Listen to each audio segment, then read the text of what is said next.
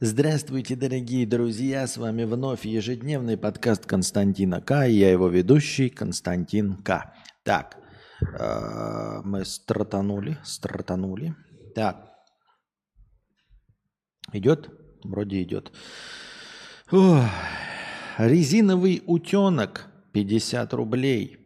А, давайте-ка начнем, раз уж мы э, по старой доброй технологии, давайте начнем с э, стримообразующего доната, да? Что-то задержался, 2.51, это получается э, почти 11 вечера, да? Еще 11 нет. Ну, нормально, нормально. Давайте все-таки начнем со стримообразующего доната, а дальше уже пойдем. Э, кстати, к разговору о том, что о, про вот это вот свое нытье там и прочее, начинаю разговоры не я. Но это вопрос не про нытье, но тем не менее, все равно. Про мое якобы писательство, да? Оставь свой след. Оставь надежду всяк сюда входящий. «Привет, Константин. Нашлось тут время тебе написать. В голове давно роились обрывки мыслей про твою книгу и про твое творчество в целом, но все не удавалось уловить суть этих обрывков и собрать их в единую картину. Посему решил написать тебе, может, вместе придем к каким-то выводам. Подводя к теме, вспомнился момент э, э, из одного старого фильма. Такой себе фильмец в целом, «Учитель на замену» называется. Но мне почему-то в душу запал дед главного персонажа, который лежал в доме престарелых и медленно помирал. Этот главный персонаж все время приходил к этому деду и доебывал его вопросами типа «Ты почему не пишешь дневник? Ты же не написал ни одной строчки. Ты же прожил такую долгую жизнь. Напиши о ней, напиши свои мемуары. Надо же хоть что-то оставить после себя». И далее все в таком духе. А дед все слушал, но так ничего не написал и помер, оставив после себя только обосранную утку и ноль имущества. И ведь самое обидное, что дед действительно мог что-то написать, голова у него еще работала, руки тоже, времени свободного было до пизды, казалось прям идеальные условия. Но нет, зараза, подох и строчки после себя не оставил. Ну, на месте деда вообще то есть, точно не имеет смысла ничего писать. А зачем?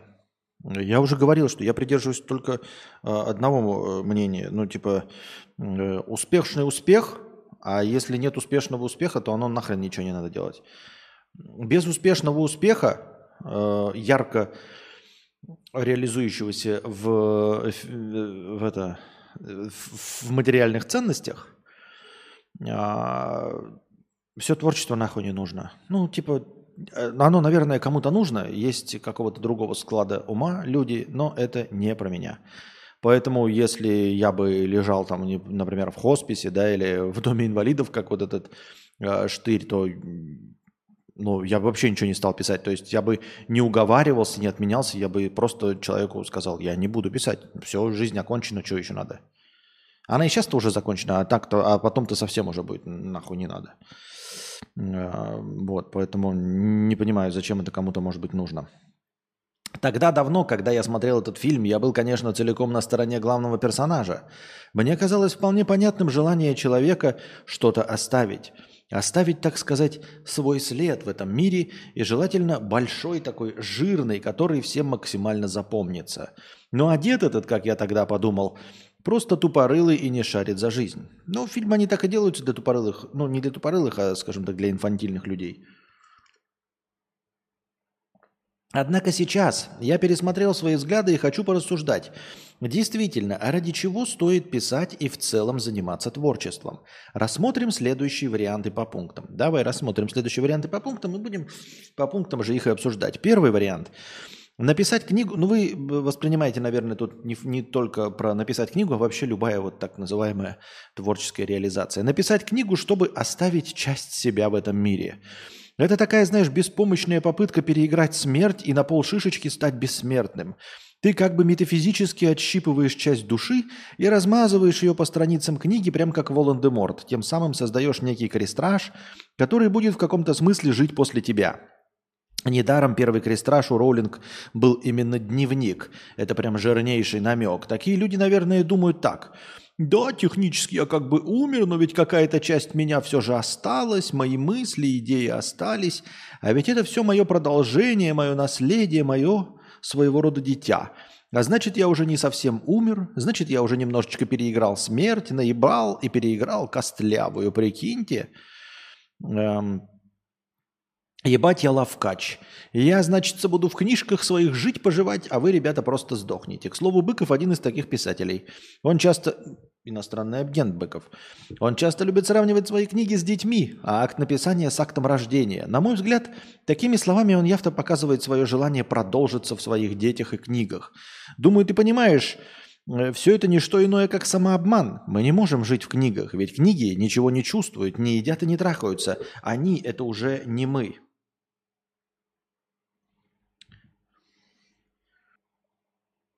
870 тенге. 870, сейчас я добавлю настроение. Донат 870 тенге. 870 у нас принимается, напоминаю, а, принимаются тенге по курсу. Да ёб твою мать. Тенге понимаются по курсу 1 к 4, значит 218 рублей сейчас добавим. А, слушай, ну это точно не мой вариант. Если ты слушал э, мои стримы, то ты наверняка и мои алды уже э, запомнили мою основную идею. Если я не э, выстрелю, если я не стану популярным, то после моей смерти Анастасия удалит все, что я наделал. Ну, по возможности, со всех моих площадок удалит полностью все мое творчество. Мне нахуй не нужно признание после смерти. Э, признание меня гением в поколениях, там через сто лет продавать мои подкасты, будет кто-то обогащаться за это. Мне это нахуй не надо. Мне никакой след в истории не нужен. Я не реализуюсь ни в дневниках, ни в книгах, ни в детях. Э, мой сын – это отдельная личность, который, ну, единственная моя задача, чтобы он был счастлив, а не, не, не, не чтобы он был продолжением меня. Э, вот. Захочет сменить фамилию и там открещиваться от меня, милости просим. Главное, чтобы был счастлив. Моя задача такая поставлена, и все. Э, я ни в ком продолжа, продолжаться не собираюсь, мне это не интересно, я в эту хуйню не верю. Мой след – это не я. Мои произведения – это не я. Все, что я сделал, это не я. Я есть я. Вот моя личность, мой характер, мое тупозвонство – так что если к моменту моей смерти э, я не разбогатею на своем творчестве, то после моей смерти мое творчество должно быть полностью уничтожено по возможности. Ну, естественно, э, вы скажете, ой, там останется в интернете. Нет, э, большая часть будет уничтожена Анастасией, а поскольку я не разбогател, то, в общем-то, оно и не будет храниться, оно никому не нужно будет, понимаете? То есть те крупицы, что нужны будет, их будет сложно достать. Так бы они лежали в открытом пространстве, и, может быть, когда-нибудь что-нибудь кого-нибудь заинтересовали. Но я э, сказал Анастасии, что ничего после меня не должно остаться, от, залезть в мой комп, удаль, закрыть все мои каналы, удалить все мои видосы, все после меня удалить нахуй. Вот. Именно поэтому я никакой след в истории оставлять не собираюсь. Либо здесь и сейчас меня признают, как гения, там, таланта, харизматичного. Если нет, после смерти меня это все не волнует. После смерти мне ничего ну, не важно. И я не собираюсь оставлять подарок уебищному миру, э, который вдруг потом даже, может быть, случайно это оценит. Нахуй бы мне это надо было. Даже если не оценит, мне не нужен ни один слушатель, ни один читатель, ни один, блядь, зритель, почитатель, фанат после моей смерти. Ни один донат после моей смерти мне не нужен. Вот.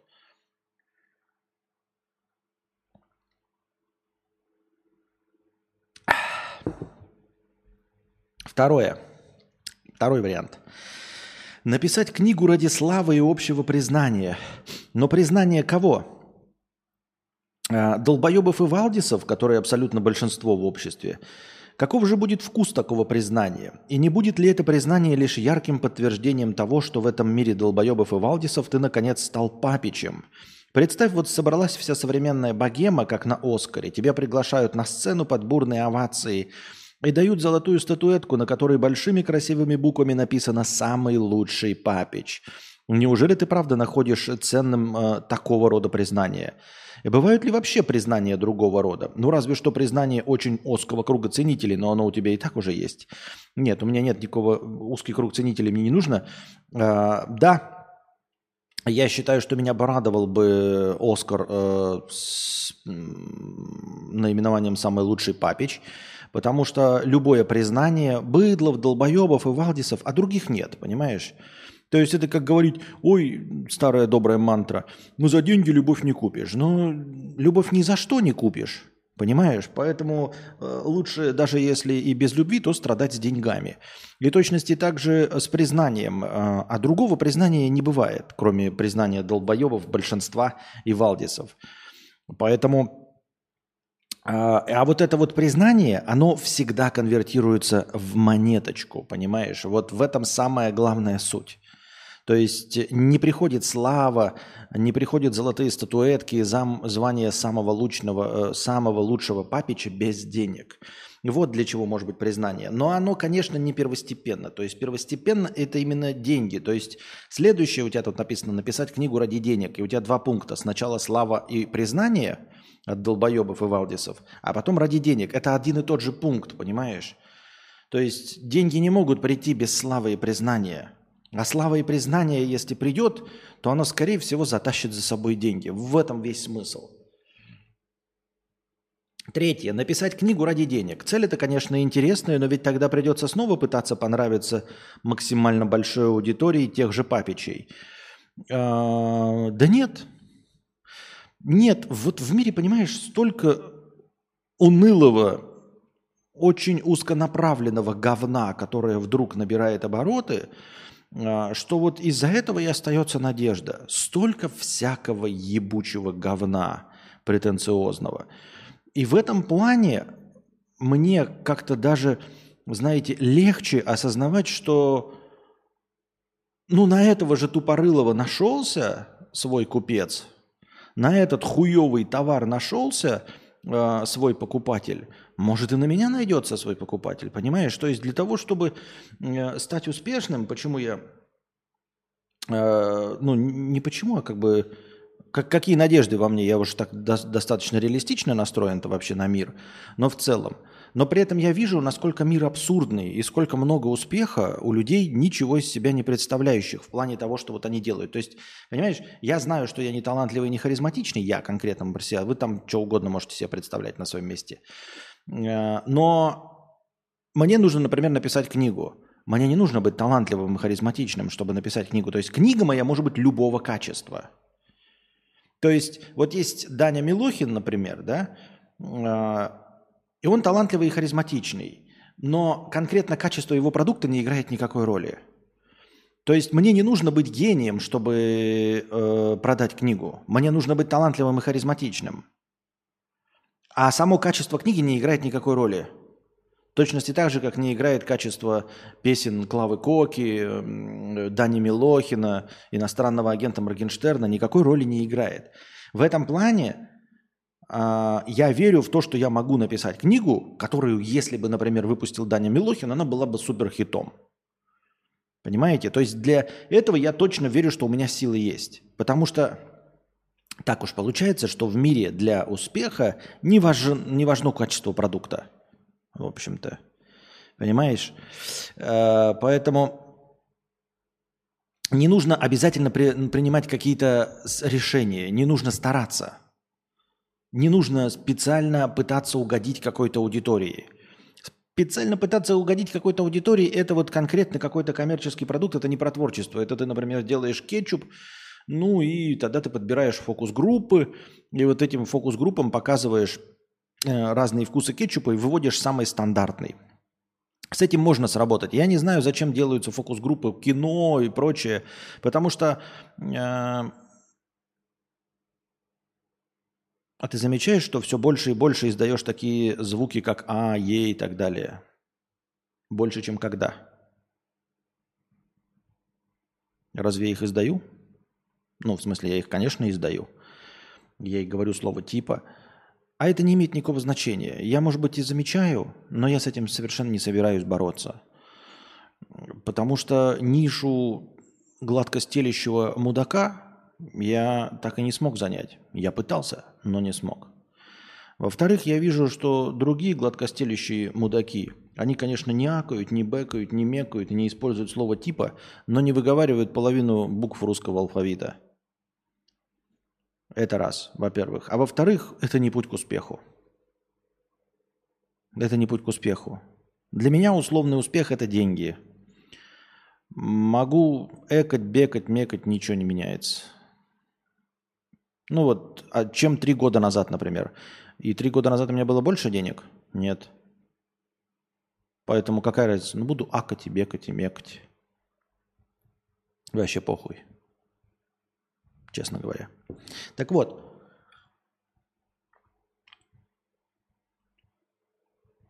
Не нужен никакой массовый продукт. В творчестве не работает массовость продукта. Никто не проводил никаких исследований. И вот как тут э, пишешь, донатор, э, пытаться понравиться максимально большой аудитории. Что, серьезно? Вот я все время привожу Полока, художника. Э, человек вот когда делал свою мазню, он такой, блядь, это понравится максимальному количеству быдла. Нет.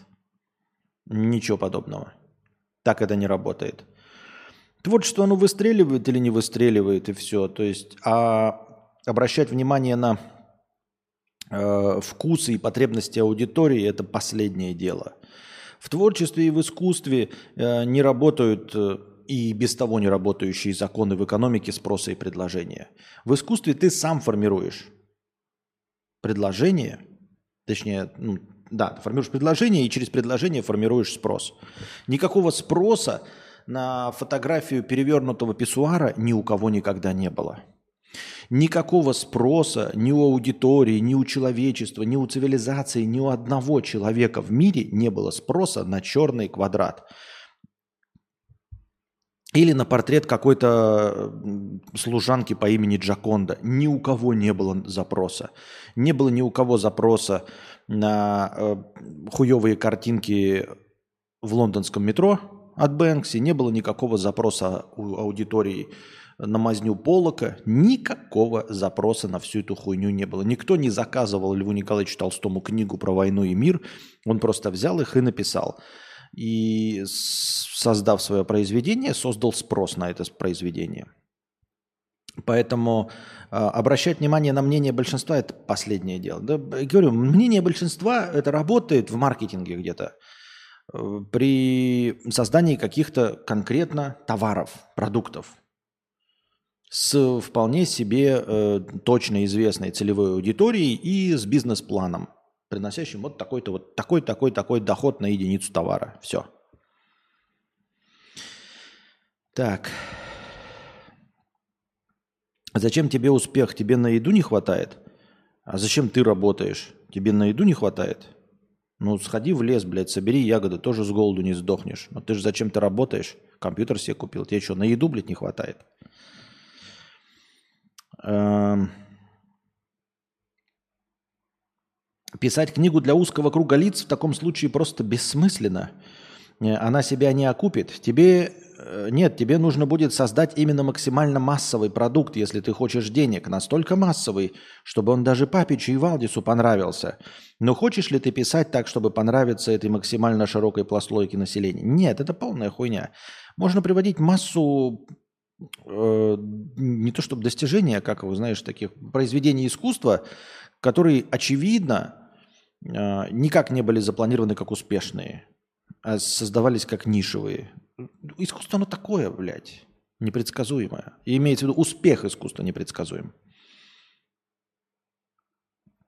Легче ли тебе когда разговаривать, когда пьешь чай? Нет, просто хочу пить чай, а это никак не влияет. Ни шмыгание, ни сербание никак не влияет на деньги. Деньги, деньги, деньги. Ребят, я же говорил, не, не, не потому, что я там типа тащусь по деньгам, конечно, тащусь по деньгам, но это единственный элемент, отражающий хоть что-то. Потому что все остальное ничего не отражает. Я уже тоже миллиард раз об этом говорил.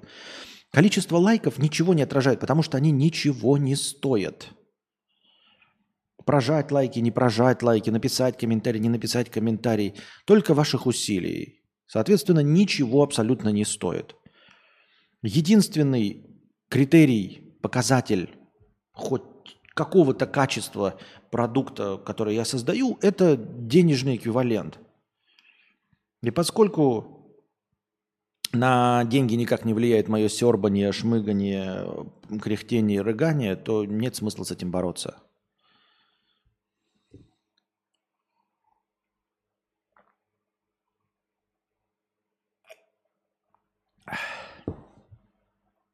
Четвертый вариант. Написать книгу, чтобы научить людей чему-то разумному, вечному, и чтобы люди наконец стали лучше. Ну, это полная херня, конечно. Тут дальше у тебя есть пояснение. Не знаю, стоит ли его читать, но это вообще не мой вариант.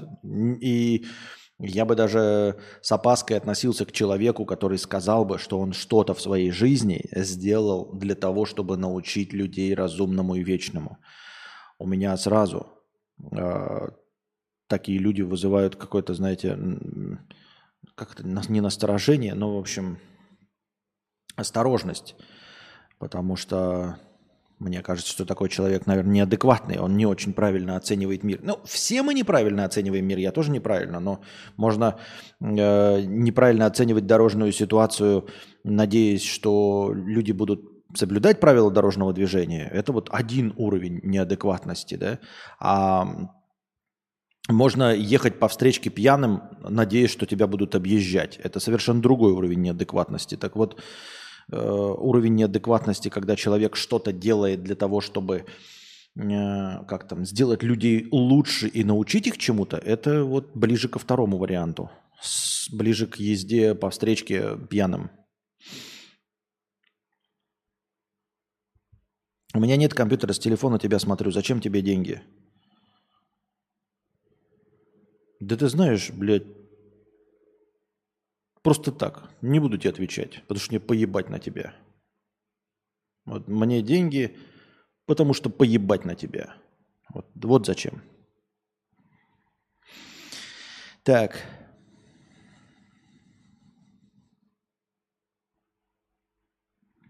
Чё надо было ставить петушка, не переживешь? Чё?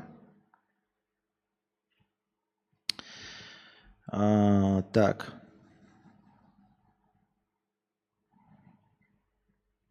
Вот это прямо самое бесполезное. Могут ли люди в принципе стать лучше от того, что прочтут книгу, пусть даже гениальную? Нет. А, миллионы людей читали книги про войну, смотрели сотни фильмов, и что мы получили в итоге? Да, ты можешь подбирать какие угодно слова, ярко и талантливо выражать свои мысли, а, и люди даже прочтут твою книгу, возможно, она им еще и понравится. Но понимаешь, Еще больше им нравится, как ты сам сказал, жечь лупой муравьев.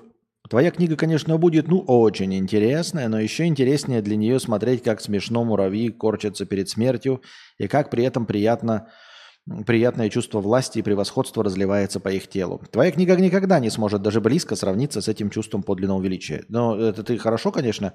Я обожаю, когда люди спорят с тем, что я не утверждал. То есть два абзаца написаны о том, что я не научу людей разумному, доброму, вечному, чего я никогда не собирался делать. Пятое. Написать книгу, чтобы... Чтобы что? Чисто для себя? Написать и положить в стол? Или показать в паре знакомых? А смысл? Не знаю. Лично я склоняюсь к тому, что писать бессмысленно. Думаю, что в принципе желательно вообще ничего в этом мире не оставлять. Ни книг, ни детей, ничего ни идей. В этом мире уже сказано и написано достаточно правильных слов. Обосранная утка на больничной койке – вот то наследие, которое я бы хотел здесь оставить. Э, я с тобой полностью согласен, за исключением того, что жизнь, сука, длинная штука. Я уже долго живу, и, к сожалению, да, я очень хочу, чтобы мне осталось там немного в целом, да, э, без, естественно, суицидальных наклонностей, поскольку это грех – Поэтому есть не нулевая вероятность, что жить придется еще очень долго. А мне так настопиздило жить нищим. Поэтому единственная причина, по которой я по-честному хочу написать книгу, это вот причина номер два и причина номер три. Вторая – это для ради славы и общего признания, и третья – ради денег. На самом деле это одна, как я уже и сказал. То есть слава и общее признание обязательно конвертируются в деньги, а деньги – это деньги. Как я и говорил уже, эм, иностранный агент Быков и любые другие писатели, они, конечно, не зарабатывают своими книжками. Они зарабатывают себе доброе, известное имя, которое потом приносит им деньги. Потом их, их э, заказывают вести лекцию, потом они становятся узнаваемыми, их зовут э, на телевидении, всякие шоу, подкасты. В конце концов, Понимаешь, в чем суть?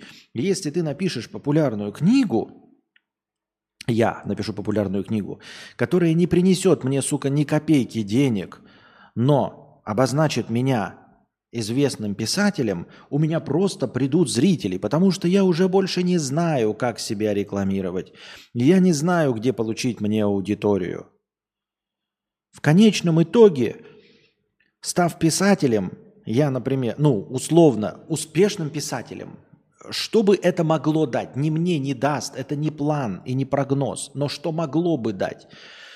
Э, книга, которая не принесла бы ни рубля денег, сделала бы тебя а. известным, б. цитируемым, в. тебя звали бы на всякие радио, шоу, программы, телепередачи, э, подкасты, где бы ты светился, поднимал свой индекс цитируемости, люди бы тебя искали и находили твой подкаст. И, соответственно, количество зрителей на моем подкасте стало бы 2000, и я бы жил себе припевающий на 500 тысяч рублей донатов – от моих зрителей, которые бы посчитали меня интересным после написания книжки. Вот как это монетизируется. Конечно, книжки сами нахуй никому не надо. В других проявлениях, как это в, других вариантах, как это делают другие писатели, они становятся интеллектуалами, которым э, дают э, колонки во всяких журналах, чтобы они там ежемесячно писали. Э, они пишут свои ебучие тупорылые твиттеры, ведут какие-то свои запрещенные граммы, высказываются в запрещенном Фейсбуке, и потом им э, заказывают статьи в газетах, э, интернет-изданиях, э, их приглашают выступать с лекциями, э, просто какие-то творческие вечера, и на всем этом зарабатываются деньги. Э, деньги иностранный агент Дмитрий Львович Быков, мой горячо любимый, скорее всего, зарабатывает не книгами. Более того, он даже говорил там э, неоднократно, что больше, и чуть ли не основной заработок, это продажа прав, прав э, на экранизации книги. Понимаете? А сами книги нахуй не нужны. Вот, вот какая сверхзадача. Понятно. Вот какая сверхзадача. Такая слава эфемерна, все равно эти 2000 зрителей рано или поздно уйдут. Блять, какое тупорылое, блядь, заключение. Просто настолько тупопезное. Ебать, Максим, ты дурак. Ну просто, ну ты конченый дебил. Просто такие зрители эфемерно уйдут. А которые пришли на лексплей по Майнкрафту, они останутся. Почему пришедшие на лексплей по Майнкрафту останутся, а такие уйдут? Ты какой-то, блядь, дурак, что ли? Ни одни не останутся. А если нет разницы, блядь, то какая разница? Просто пиздец. Такая слава эфемерна. Вот ты, Максим, дурачок ебанутый. Ты ходишь на работу зарабатывать деньги. Ну такая, знаешь, работа эфемерная. Через 40 лет-то ты постареешь, и никто не будет держать тебя на работе, дурачок. Пиздец, блядь.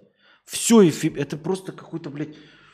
Ну ты знаешь, но ведь когда-то же зрители уйдут, когда-то, блядь, ты сдохнешь от старости. Что это за, блядь, за выражение? Какая-то тупость кромешная, блядь, просто кромешная тупорылость. Почему эта слава эфемерна? Почему слава писателя, подкастера более эфемерна, чем что угодно другое, чем слава музыканта, стримера, как, например, у Егора Крида, чем слава трэш какого-то стримера, стримера, чем слава э, профессионального киберспортсмена, стримера. Почему они менее эфемерны? Сука, не почему. Потому что Максим, блядь, просто фантастический Спасибо большое за твое мнение, Максим. Эм, спасибо, что ты с нами.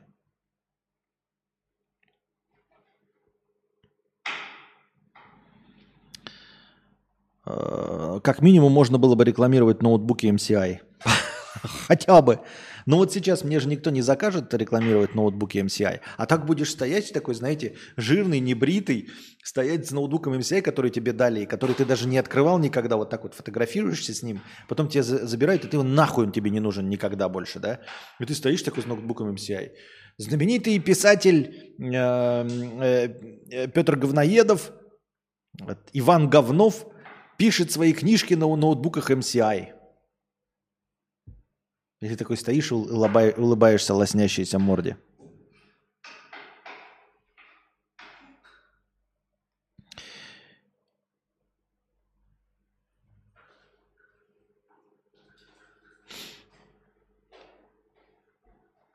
Эм. А если бы у тебя было денег, э, сколько ты хочешь, ты бы все равно хотел прожить жизнь побыстрее? Да. Да. Ее все равно, блядь, ну, типа... Куда ее девать-то? Просто хочется то, что есть, качественно еще хотя бы протолкать, понимаешь? Качественно протолкать. То есть ты все равно пытаешься добраться из точки А в точку Б побыстрее, едешь на машине. Но при этом хочешь, чтобы машина была покомфортней. И вот ты спрашиваешь меня, ты едешь со скоростью 250 км в час из точки А в точку Б. В машине без окон, на морозе или в жару, без кондиционера, на табуретке – с механической коробкой передач. Э, что ты хочешь? Я говорю, я хочу теплую седулку с подогревом, с обдувом яичек, если жарко, с окнами, с кондиционером и печкой, с автоматической коробкой передач, чтобы было мягенько ехать. И ты меня спрашиваешь, вот если ты получишь такую машину и будешь ехать, ты снизишь скорость? Нет, не снижу. Мне же все равно нужно добраться до точки Б, условно. Почему я должен снижать скорость? Из-за того, что я комфортно еду? Нет. Меня путь не интересует. Я тебе не самурай.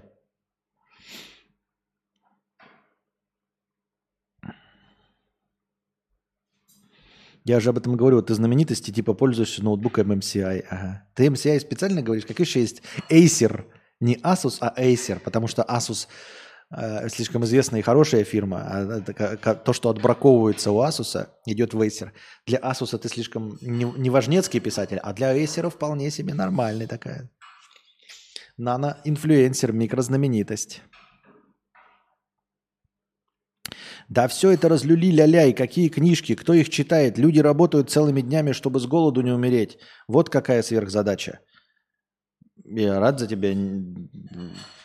Работай дальше. Что под меня-то хочешь? Я больше ничего не умею. Я и книжки-то писать не умею, поэтому и не пишу. И я занимаюсь своим делом. В чем проблема-то? Какие, какие ко мне вопросы? Какие ваши доказательства? Так.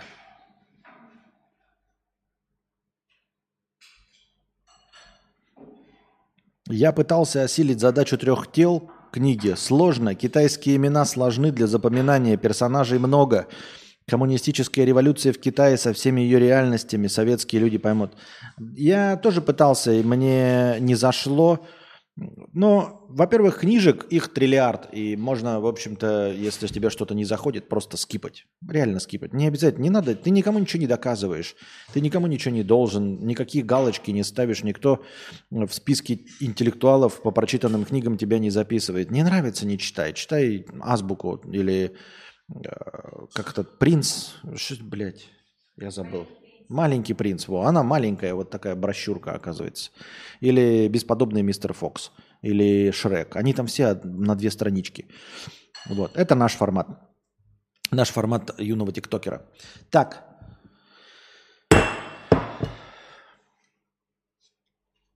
Наш формат юного тиктокера.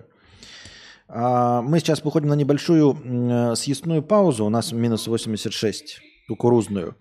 А вы пока за, докидывайте хорошего настроения. 57 лайков. Наш э, э, формат «Последний рывок». 57 лайков. Умножаем на 10. Получаем 570. Добавляем хорошего настроения. Ставим на паузу. Э, и во время паузы можете добрасывать хорошее настроение, чтобы мы еще сидели с вами, если вам нравится этот э, блестящий подкаст. А если нет, то досидим потом. Сейчас я быстренько, я на самом деле жру быстро. Мукбанк? Вы хотите мукбанк? Я не думаю, что вы хотите мукбанк. А я думаю, что это не мой формат.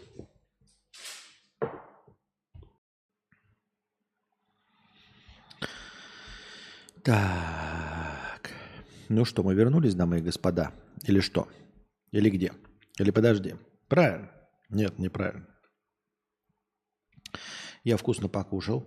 Досмотрел фильм «65 миллионов» лет назад. Так себе добавил его в списочек э, будущего кинобреда. Когда у нас будет дофига хорошего настроения, можно будет в межподкасте, можно будет провести кинобред.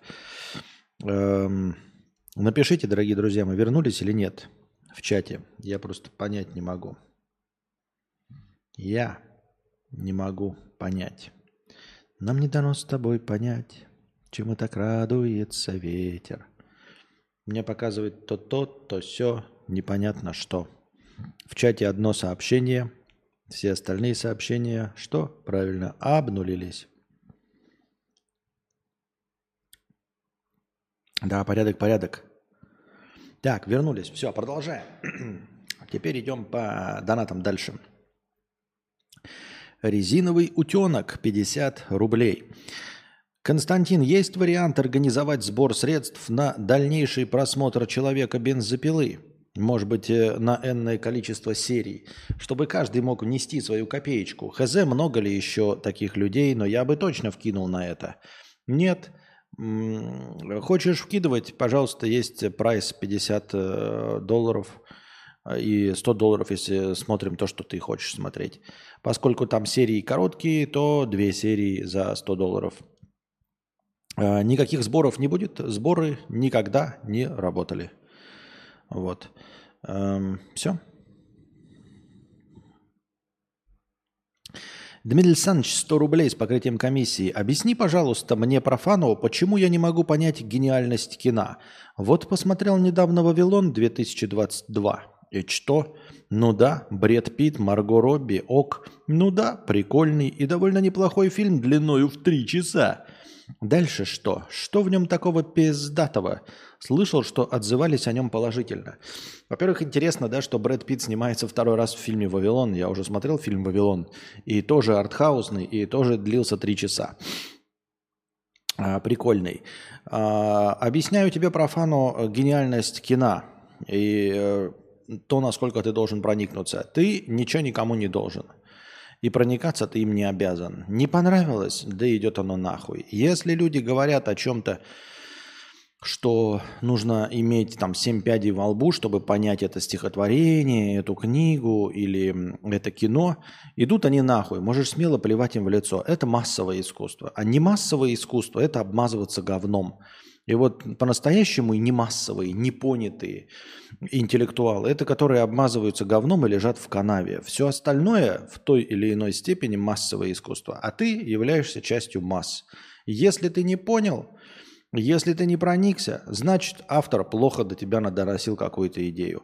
Если какая-то часть надмозгов что-то там себе поняла, а какая-то часть людей не поняла – то это означает, что вот ровно на ту часть, которая не поняла, ровно на ту часть автор не справился. Все. Не справился с произведением массового. Ну ладно, я еще могу как-то поговорить о литературе, которую там э, э, пишешь, не прикладывая никаких э, финансовых затрат. То есть э, не обязательно, как я уже сказал, э, зарабатывать деньги. С литературой еще есть такой вариант, что ты написал и можешь даже бесплатно книжку выложить. И такие люди есть. И пишешь ты, в общем-то, не тратя ничего. То есть никто не вкладывает в тебя деньги, никто э, не надеется, что ты принесешь какой-то профит. Ты не коммерческая инициатива. А кино, оно всегда коммерческая инициатива. Даже так называемое независимое кино. Даже артхаусное кино – это все коммерческая инициатива. Независимое артхаусное кино э, отличается от э, мейнстрима только бюджетами, но и сборами. То есть там, где ты делаешь Человека-паука за 300 миллионов долларов, тебе нужно 800 э, миллионов долларов, чтобы жирненько его окупить. Э, там артхаус и независимое кино тратят по миллиону долларов, и им достаточно трех миллионов зрительских симпатий, чтобы окупиться. Вот. Просто это другой бизнес. То есть есть кто-то, кто э, продает машины там сотнями, миллионами тысяч, а есть кто-то, кто делает штучный товар. Так вот, э, артхаусное и независимое кино отличается от мейнстримового только тем, что это просто штучный товар. Но это прежде всего товар. Так что каждый, даже кто делает индюшатину и э, артхаус, они все равно надеются на массового зрителя. Иногда э, вот это независимое кино выстреливает. Как, например, там «Клерки» э, Кевина Смита, как, например, «Ведьма из Блэр», которые тоже сняты на коленке за 20 тысяч долларов, а собрали там миллионы. Это просто очень хороший товар. То есть он сделан задешево и очень бюджетно, но при этом очень хорошо распродался. Э, так что, когда ты смотришь какой-то фильм и не можешь понять, ты должен просто понимать, что маркетологи не до конца справились с тем, чтобы втюхать тебе товар. Ты не понял его ценность для себя. Ты не проникся, ты не получил удовольствия. С другой стороны, что значит не проникся, не получил удовольствия? Ты же все равно потратил денежки. То есть реклама сработала, тебя убедили в том, что это интересный фильм, ты пошел, но обманулся в ожиданиях. Что это значит для рынка? С одной стороны, ты бюджет им нахуячил. С другой стороны, ты посмотришь в будущем, если там, например, ты прозорливый кинозритель, посмотришь на этого режиссера и такой, а, я больше на этого пидармота не куплюсь. И на следующие его фильмы не пойдешь. И когда этому долбоебу, я не знаю, кто бы там не снял этот «Вавилон 2022», когда ему доверят а когда, как и переходят в мейнстрим, сначала снимают независимое кино, хорошо собирающие там всякие артхаусы, а потом им доверяют большие бюджеты. И вот когда ему доверят большой бюджет, и он снимет следующую э, реинкарнацию Человека-паука, то ты будешь писать на всех сайтах, не ходите на этого говноеда, он снимает хуйню. И вот ты будешь той самой антирекламой за счет того, что он не добился э, твоего интереса, не, не добился твоего внимания. Так что не переживай, ты никому ничего не должен, это товар, тебе товар не обязан нравиться. Это развлекательный продукт, который тебе не обязан нравиться. Если кому-то понравился, значит, ну, они попали в эту целевую аудиторию. То есть как можно вообще расстраиваться из-за того, что ты не являешься целевой аудиторией чего угодно? Например, есть большие женские э, труселя – панталоны, предназначенные для бабок. И вот ты приходишь и смотришь в отзывах на Алиэкспрессе охуительные отзывы. Все бабки пишут, что охуительные труселя, панталоны, удобнейшие, здоровенные, э, пердеж выдерживают. И разве... И ты не хочешь их покупать. А если купил по глупости, надел, они тебе неудобны, они тебе не нравятся, ты выглядишь в них некрасиво, вообще никакого кайфа. Разве ты будешь расстраиваться из-за того, что не являешься целевой аудиторией этих старых парусин? Нет. Ты такой, ну, они сделаны не для меня. Я молодой, мужчина, худой, мне это все не нужно, они сделаны не для меня. Поэтому все эти положительные, позитивные отзывы на этот товар меня нисколько не задевают. И нет ничего такого э, в том, что мне это не понравилось. Я не пытаюсь как-то выжать из себя позитивный отзыв на этот товар, скажешь ты. Я просто не старая бабка, и все. Не для меня. Не я являюсь целевой аудиторией, не для меня этот товар создан. В точности так же и с этим кино. Не ты являешься его целевой аудиторией, не для тебя он создан. Почему это тебя задевает? Не должно задевать совершенно никак. Равно как и масса позитивных отзывов. Так же, как и масса позитивных отзывов от бабок на эти панталоны. Тысячи, миллионы их. По слухам, GTA 6 выделили 2 миллиарда долларов. Страшно, очень страшно. Мы не знаем, что это такое. Мы не знаем, что это такое. Если бы мы знали, что это такое, мы не знаем, что это такое. Это добрый апельсин у Костика на столе. Это была паскудная меринда. Вот. Почему? Вот мы сидели до того, до того, до того сидели, и все было хорошо с интернетом. И после паузы почему-то все хуево, все отваливается, все еле работает. Почему так, я не представляю. Вроде сидели нормально, не было же ни единого разрыва до перерыва. Сейчас у нас э, более трети потерянных кадров. Я не понимаю, почему. Просто не понимаю, почему. Что произошло. Все выключено, ничего не работает.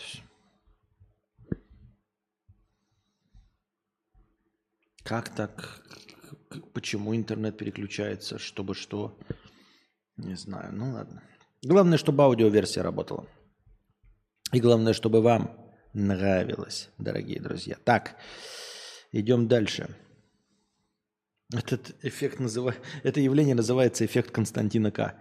Да уж. Не, ну как бы, а как, почему эффект Константина К не работал до этого? Он же должен был работать. Потому что я же стримил, а не кто-то другой. Аноним 50 рублей. Константин, что случилось со Стасом и как просто? Или он такой и был? Ничего со Стасом и как просто не случилось.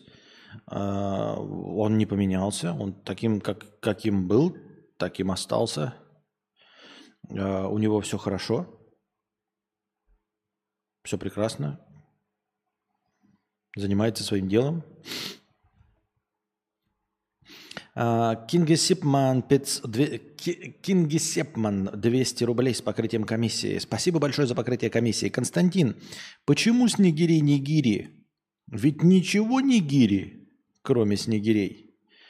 И почему тучи, как люди, одиноки, и тучи так жестоки? Они льют дожди, когда им грустно. На самом деле, вот эти фразы, по-моему, из какого-то стендапа я слышал, да, когда кто-то тоже обратил внимание, что «Снегири, герои, погляди». Снегири, не гири. Да, ничего не гири, кроме гирь. А, шутечка хорошая, смешная.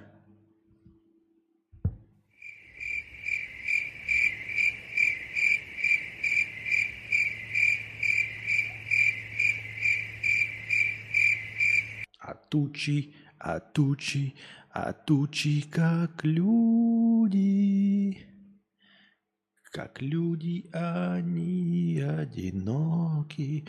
Александр, 50 рублей с покрытием комиссии. Уважаемый Константин, мне пришло уведомление с Boosty, и я с горечью и сожалением обнаружил, что больше не являюсь шутником про тракториста, а стал кинозрителем. Я выражаю свое крайнее недовольство. Фильмов я с вами не смотрел, а вот херовые шутки шутить – это будьте здрасте. Отписываться не буду. Спасибо большое, Александр. Предводитель индейцев 50-50. Простыня текста. Потом еще 50.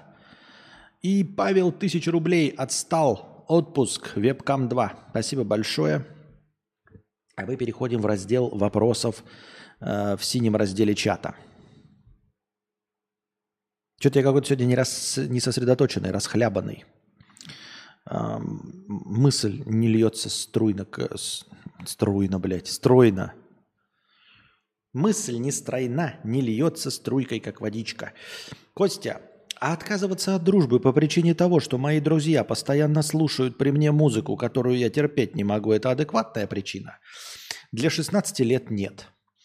Для 23 терпимо. Для 42 абсолютно приемлемо.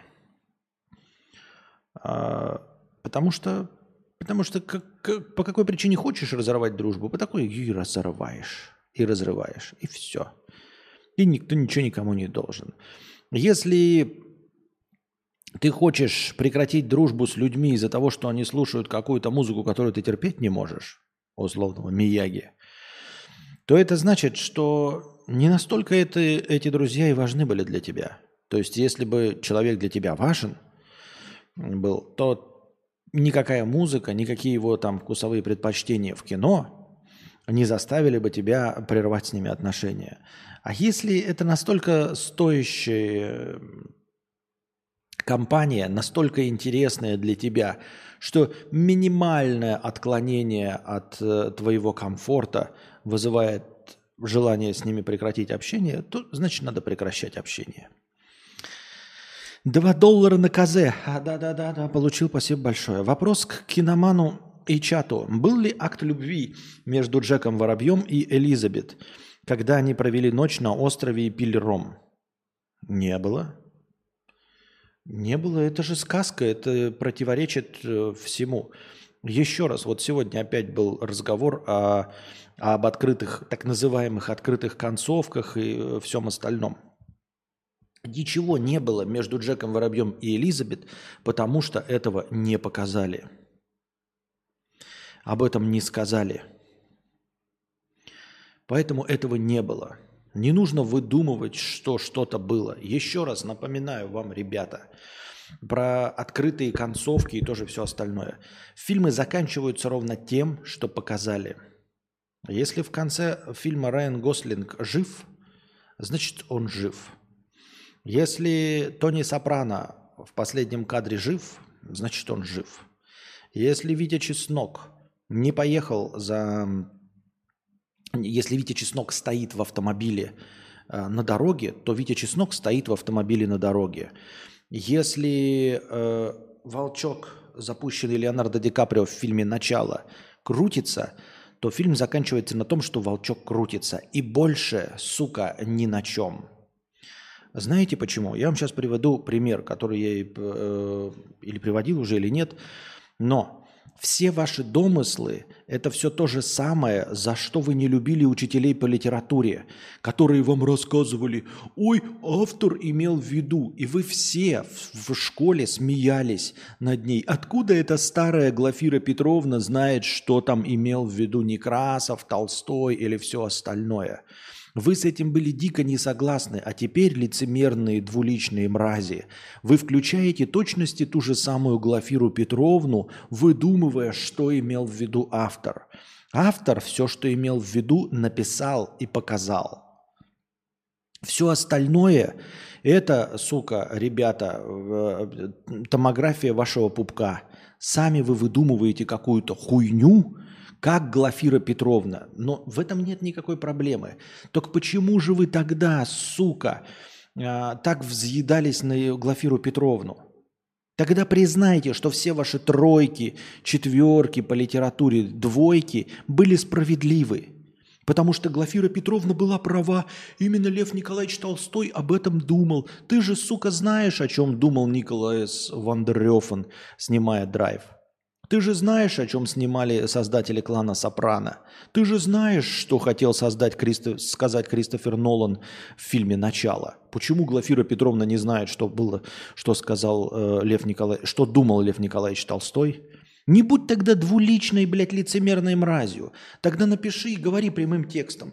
Как, каждый раз, когда вы хотите пиздануть что-нибудь про открытые финалы и про то, что вы знаете, понимаете, что были какие-то отсылки, метафоры, символы, говорящие о том, что там Сопрано умер, о том, что Драйв не умер, там, о том, что...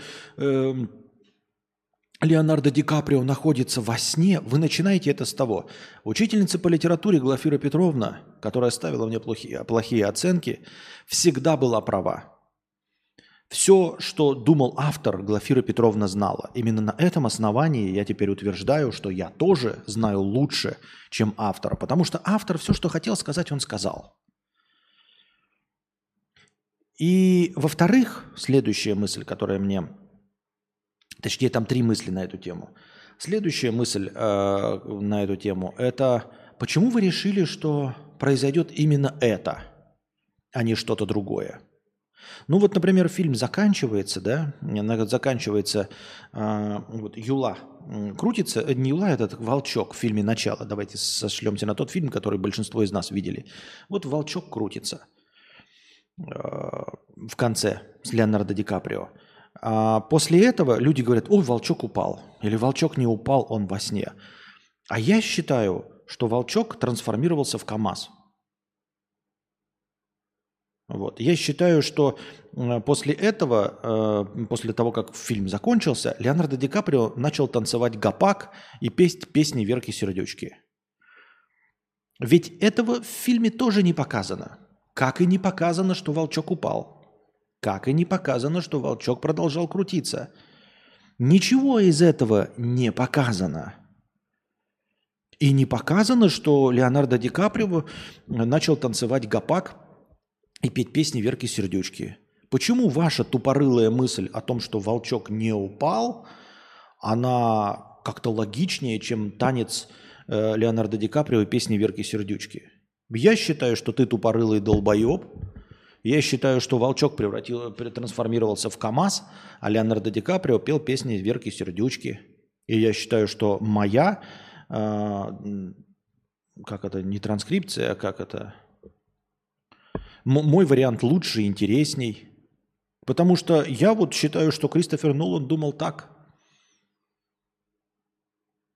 На каком основании моя мысль э, менее достойна э, существования, чем твоя? Волчок крутится, титры, а потом появляется Терминатор. Вот Лас Барт, например, так думает. Почему бы и да, может быть и так.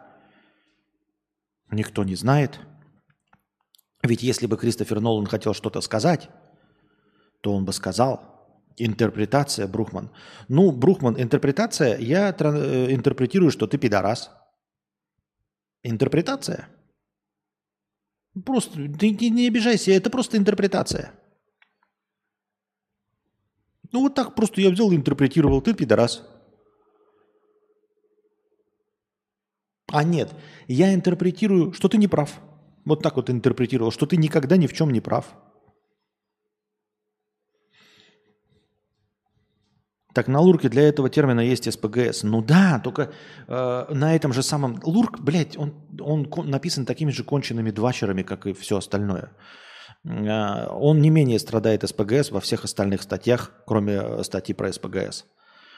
А еще, дорогие друзья, третий вариант всего этого. Знаете, чем э, фильм на самом деле заканчивается? Худшим исходом, который вам не понравится. Вы все время придумываете финал, который вам нравится – вы придумываете то, что вам понравится. А что если вырезали именно потому, что вам не понравилось?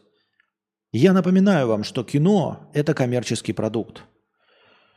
И на самом деле, вот как вот, например, помните, был финал, э, снятый, но вырезанный финал э, «Терминатора 2», где э, счастливая Сара Коннор, там, Э, дети, э, и, э, дети Сары, ой, внуки Сары Коннор, дети Джона Коннора, и все радуются, и все хорошо, и летом играют на лужайке. Этот финал взяли и вырезали, потому что его нет. Вот, потому что это плохой финал, не понравился. Что если я вам скажу, что финал, который эм, есть у фильма, это всегда финал, который вам не нравится. Именно поэтому его и вырезали. То есть вот если ты представляешь что после того, как э, фильм, сериал закончился, Тони Сопрано пришли и убили, то нет, потому что ты же лох, и тебе этот финал понравился бы. Поэтому настоящий финал его не убили. И он тебе не понравился, именно поэтому его и вырезали. Понимаете, в альтернативной вселенной, там, где финал был другой, он тебе не понравился, именно поэтому его и вырезали. Вот если ты думаешь, что волчок упал – что он живет в реальности. Тебе бы такой финал понравился. Что, Леонардо, тебе нравятся хэппи-энды? Что волчок упал? Да? То на самом деле я тебе сообщаю, что волчок не упал. Знаешь почему? Потому что этот финал тебе не понравился. Именно поэтому его и обрезали. Чтобы история оканчивалась другим. А если тебе кажется, что он до сих пор продолжает жить во сне, что волчок так и не упадет, тебе кажется это дико крутым, то я тебе сообщаю, что на самом деле волчок упал. И этот финал вырезали, потому что он тебе не понравился. Поэтому знайте, дорогие друзья, ребята, когда вы хотите э, придумать какую-то концовку, я вам обещаю это, чтобы вы больше этим такой хуйней не занимались. Вот вы придумали классную концовку, а теперь поменяйте ее с точности до наоборот, чтобы она была ублюдочной. Вот это и была настоящая концовка. Ее вырезали, потому что она была плохой. Потому что если бы она не была плохой и нравилась бы людям, ее бы не вырезали. Автор заканчивает на высокой ноте, на высокой ноте, чтобы всем понравилось, чтобы сказать именно то, что он хотел сказать, а не что-то другое. Если бы он хотел сказать, понимаете, он показывал, как динозавры бегут, он показал нам, как э, тонет э, и взрывается авианосец, как машины избивают вертолет. Не было никакой проблемы показать, как волчок упал. Он этого не хотел показывать, потому что финал был бы говно. Потому что финал был бы говно.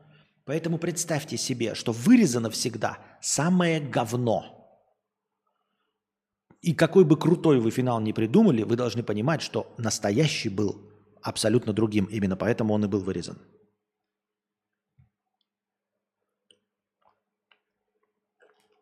Это главный довод в силу того, что все, все неправы.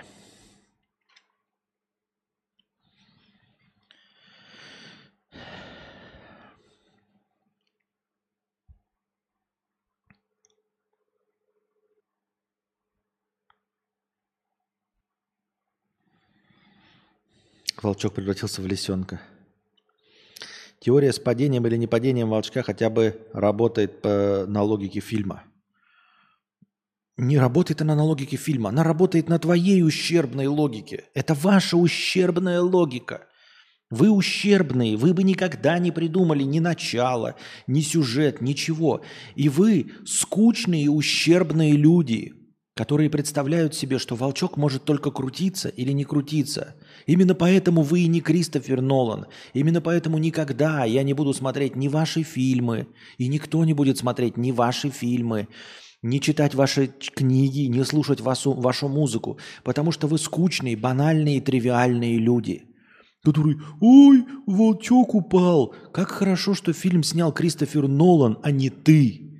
Потому что твое говно, вот ты бы концовкой все бы сложал, и я бы сказал, полное говно. И никогда бы твои фильмы больше не смотрели. И никакого бы ни Опенгеймера ты не снял, ни Интерстеллара, ни хуя. Потому что твое говно невозможно было бы смотреть. Потому что ты скучный и банальный. Поэтому все ваши варианты скучные и банальные, потому что они существуют, потому что вы скучные, банальные, тривиальные, и поэтому никто из вас не Кристофер Нолан. Вот такая фигня, ребят. Смиритесь с этим. По логике фильма. Какой логики фильма? В фильме вообще нет никакой логики. Так, ну все, дорогие друзья, мы на этом заканчиваем наш сегодняшний подкаст. Я еще обратил внимание, аж так интересно, что вы все время, э, как его, говорите, что я злой какой-то или там недоброжелательный. Э, в том случае, если я чуть-чуть побольше несу того, что думаю. Ну, то есть правду в моем понимании. Как только с вами начинаешь говорить так, как вы этого заслуживаете, по моему мнению, не потому, что вы заслуживаете там малодонателя или это, не-не-не, ни в коем случае не поэтому, а именно, ну, перестаешь с вами заигрывать и сюсюкать, сразу становишься злым. Злой и жадный. Никто не Кристофер Нолан, кроме Кристофера Нолана. Как и гири, не снегири. Ничего не гири, кроме гири. Снегири не Кристофер Нолан.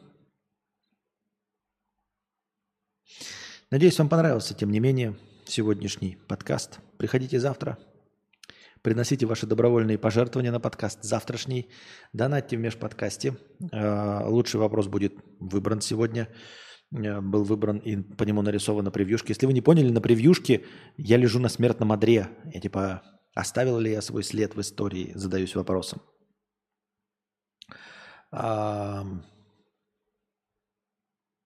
Все. Недавно ведь был стрим, где Константин соглашался со всей лабудой. Да, когда я соглашаешься со всей лабудой, тогда добрый и хороший. А как только напоминаешь вам, что нет, на самом деле, ребята, вы не гении. А последний рывок уже был, Илья Мат, последний рывок уже был, 570 я добавлял. Такие дела, такие, такие дела, друзья. Ну, вообще, да. Ты спасибо, что напомнил насчет того, что соглашаться надо. Совсем согласен. Беру свои слова обратно. Интерпретация, Брухман. Э, действительно, это все интерпретация. Волчок крутится или упал, как, как, вот, как ты хочешь, как конкретно ты хочешь. И Тони Сопрано был убит. И э, этот Райан Гослинг жив остался в конце драйва. И Витя Чеснок вернулся за штырем. Все так, и было. Будет все, как ты захочешь. Не обижайтесь, дорогие друзья, на мои слова. Бухман, ты не пидорас. Ну и кто там, Максим тоже не дегенерат. Будут ночи дней короче. Будет все, как ты захочешь. Солнце, пальмы и цветы. Будет все, как ты захочешь. Только так, как хочешь ты. Лишь бы ты донать.